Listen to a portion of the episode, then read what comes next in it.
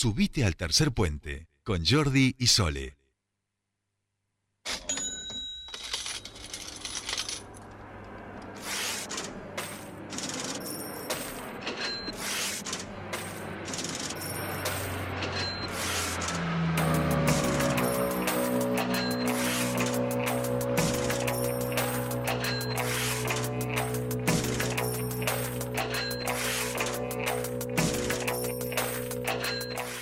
Continuamos con Tercer Puente y este sonido nos indica que en este programa se va a hablar ahora de economía. Eh, a todos nos preocupa qué es lo que va a pasar. Estamos viendo ya eh, algunos así, bueno, una suba del dólar. Eh, las elecciones son el domingo, imagínense después de que pasen y imagínense cuando lleguen las generales. No sé qué va a pasar de nosotros.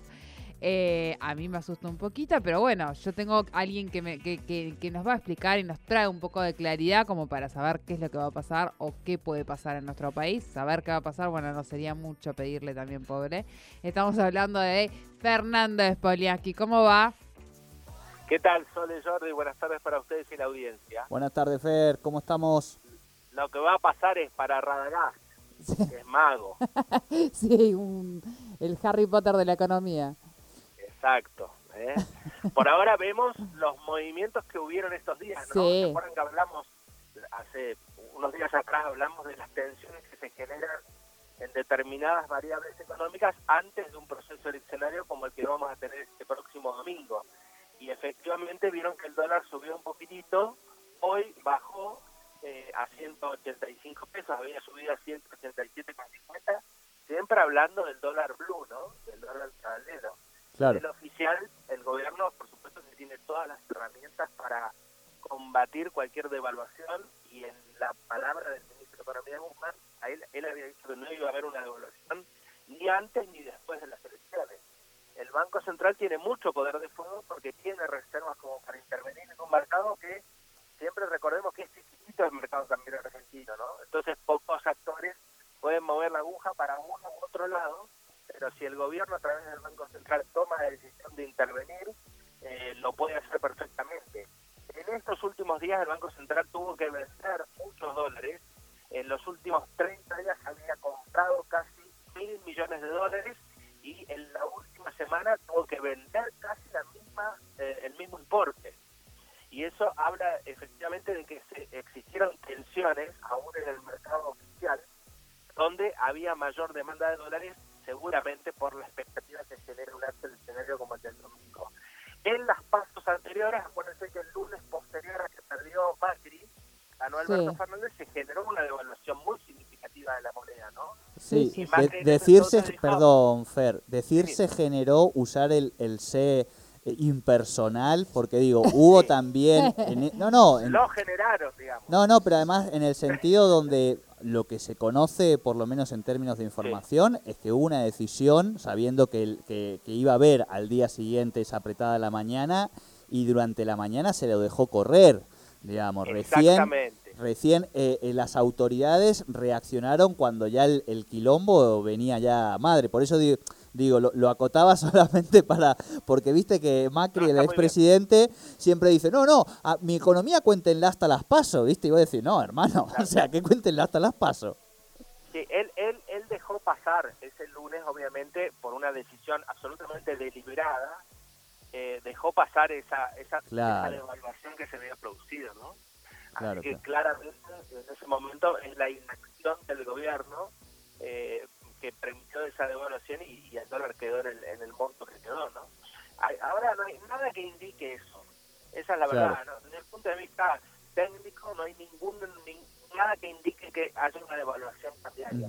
Pero, por supuesto que los actores concentrados en la economía pueden pegar un golpecito el lunes si no les resulta, eh, digamos, gratificante o beneficioso o, sí, el que no les gusta mucho el resultado electoral. Claro, y a esto, eh, perdón, Fer, eh, que te agrego otro dato más que, que también tiene que ver con, con, ese impacto, con lo que acabas de decir, y es que esos mismos actores en agosto, digamos, de 2019, llegaban a ese plano electoral creyendo que había un empate técnico entre los dos partidos, que eran también los datos que les estaba pasando el gobierno en ese momento. Entonces, claro, cuando se desayunan esos 17 puntos, también eso tiene ese impacto, además de después decir, bueno, lo dejamos correr un poco, ¿no? Exactamente, sí. Ese, digamos que ese resultado lo que lo que marcó era una especie de crónica de muerte anunciada para la elección general, porque era muy difícil remontar esa diferencia. ¿no? Claro. Eh, eh, ahora no, nada indica eso, nada indica porque más allá del resultado que el lunes seguramente vamos a conocer, eh, para un lado para otro no va a haber gran diferencia, ¿no? no, no, pareciera que hubiera gran diferencia de puntos, me refiero, entre el oficialismo y la oposición en todos sus en, todas sus opciones de. Una vez más, Fer, o sea, eh, se debe únicamente, o sea, lo que hoy estamos viendo, esto, estos, estos movimientos y demás, se debe eh, a la especulación que vivimos siempre conversando en esta columna, ¿no? O sea, Totalmente, Sole.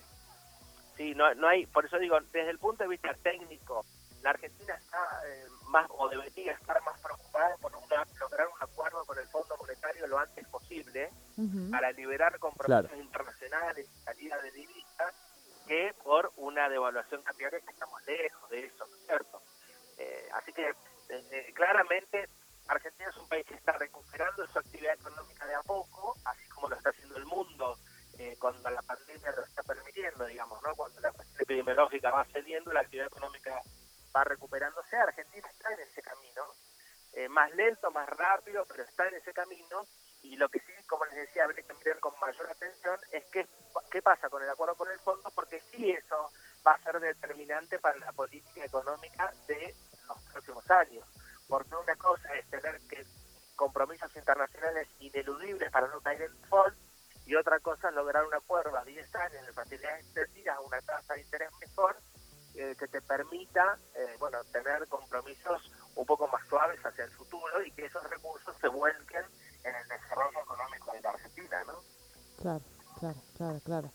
Em, si, si tuviéramos que decirle hoy a la ciudadanía algo es nada, porque en realidad dependemos dependemos de, de, de, estas personas que, que, hoy sí especularon, y o sea, porque como vos decís, hay una cuestión técnica que, que, que, indicaría que nada va a ocurrir, o sea, esto sí lo tiene que tener claro la, la ciudadanía, o, o, que no debería ocurrir, no debiera ocurrir nada. Sí, sí, tenemos un resultado esperable, ¿no? Si se nos cuela algún cisne negro, no sé, una pero va a depender igual, eso va, o sea, nuevamente va a haber especulación ahí, ahí es la especulación de, de los que están alrededor. Técnicamente, pero es una, lo que digo es que también es una... A, ver, esto este es un debate interesantísimo entre lo, lo, que es técnico y político, pero que influye en lo técnico después, digamos, ¿no? En, en ese sentido de decir, bueno, eh, efectivamente el escenario económico eh, no quiere decir que haya presión. Ahora, ese escenario puede modificarse si, por ejemplo, en la elección sea una situación inesperada para, para el mercado y ahí el mercado sale a actuar en pos de ese resultado inesperado, digamos. Obviamente en un contexto en el que no, no, hay tanta presión, ¿no? Pregunto, Fer, esto es como para el debate, obvio, ¿no? No, no, está bien. Convengamos también que esta, a diferencia de la del 19, es una elección legislativa. Claro. Sí, sí, en aquel momento eran pasos presidenciales, ¿no? Se juega menos. Obviamente se juega menos y, digamos que las consecuencias son absolutamente distintas, ¿no? Eh, pero bueno, desde el punto de vista eh, político-económico, por decirlo, político-técnico, eh, está claro que si se produjera un cisne negro, como dice Jordi, bueno, uno podría decir, uy, ¿qué está pasando acá? Entonces ahí algunos agentes económicos pueden especular un poquito más que si la situación fuera de la esperable, digamos, ¿no? Con un resultado para uno, para otro lado, pero ajustado, ¿no? Nada indica ni que el oficialismo vaya a sacar grandes diferencias, ni que la oposición también vaya a sacar grandes diferencias. Eh, y dependerá entonces de, de, ese resultado y de lo que ocurra a partir del lunes pero les vuelvo a decir, desde el punto de vista estrictamente técnico, Argentina está en un proceso de recuperación económica eh, y si de, encontrar un acuerdo con el Fondo Monetario, eso va a liberar recursos como para que esa recuperación sea un poquito más rápida y más tranquila y si aplican buena política económica, quizá hasta eh, tener, digamos, un, dos años más, los dos que vengan, con recuperación económica y con buena política económica implementada, un poco más tranquilo de lo que hemos tenido en medio de la pandemia. Claro. Fer, eh, vamos a decir que este año, obviamente ya está claro que, es un año positivo, digo, parece una pavada, pero después de tres años, digamos, es como, nos toca porque nos toca, digamos, pero lo que parece... Argentina, ¿no? 6, 7 puntos va a crecer. Claro, claro, claro, eso es a lo que voy. Eso va a pasar este año, 2021. El mundo parece que en 2022 también va a seguir con el crecimiento, porque digo, también fue mucha la pérdida, y ese sería aparentemente el escenario también de la Argentina. Claro, ahí yo les, agrego esto que les decía recién. Va a ser el escenario de la Argentina si logra un acuerdo con el Fondo Monetario que, eh, digamos, que libere esos recursos que uno tiene que destinar, sino al pago de la deuda externa, y si determina ciertas políticas económicas, monetarias, fiscales, laborales, de comercio exterior y algunas otras políticas que permitan que ese crecimiento sea sostenido y sustentable en el tiempo. Porque los países que hoy están creciendo después de, o, atravesando la pandemia, los que van a crecer el año que viene, son países estabilizados en términos macroeconómicos que Argentina no lo es. Entonces, cuando uno tiene que proyectar el crecimiento del año próximo, si Argentina continúa con el desequilibrio macroeconómico, se dificulta un poco más. Entonces, una cosa es Argentina con cierto equilibrio, con un acuerdo con el fondo, intentando bajar la inflación, intentando generar crear empleo y saliendo de la recesión económica, y otra otro escenario distinto es de Argentina con un desequilibrio profundo macroeconómico como el que tenemos actualmente, aun cuando la salida de la pandemia sea con Clarísimo, Fer. Ahí, ahí lo estamos. Está, seamos positivos, pero bueno, todo depende, muchachos. Es, una nueva oportunidad, Jordi. Tal cual, tal cual, tal cual. Es una nueva oportunidad. Eh, y así es como hay que verla, por más que vengamos de donde vengamos. Y además también creo que es una buena, una, como es una nueva oportunidad, también está la necesidad de abrir estos debates de cómo salir, ¿no? Que creo que es un poco lo que estamos empezando, vamos a, tratar de hacer también aquí en Tercer Puente, desde la web, desde la radio, desde todos lados, eh, en torno a estos debates de, de post pandemia que un poco venimos haciendo con vos, con, otros de los columnistas, pero que está bueno eh, eso, imbuir a la ciudadanía de, esta idea como para que también eh, colectivamente y comunitariamente nos veamos en, el, en ese mismo lugar para que esa, esa salida sea colectiva, ¿no? Bueno, ahí la discusión de la política, ¿no? Ahí la discusión del modelo, ahí la discusión de hacia dónde ir. Algunos pensarán que, hay que ir por un lado, otros pensarán que hay que aplicar otro modelo, y ahí sí la discusión es netamente política. En ese escenario futuro, y que todos coincidimos, por supuesto, que tiene que ser un escenario de equilibrio, de menor déficit, de disminuir la inflación, de generar empleo, de crecimiento económico, bueno, la discusión es el cómo. El cómo hacerlo. Y ahí es un modelo u otro. Bien, bien, sí, eso queda claro. Eso queda claro y bueno, y eso es lo que eh, justamente va, va, va, a haber que decidirse en esta elección y obviamente en las siguientes. Muchísimas gracias, Fer, por, por aclararnos, por, por además, bueno, me parece que, bueno, positivos pero con cautela, vamos a ponerle como, como moraleja o como, cierre. me parece bien, me ¿Eh? parece bien. Bien. Me parece bien. Bueno, muchísimas gracias, buen fin de... Igualmente para ustedes.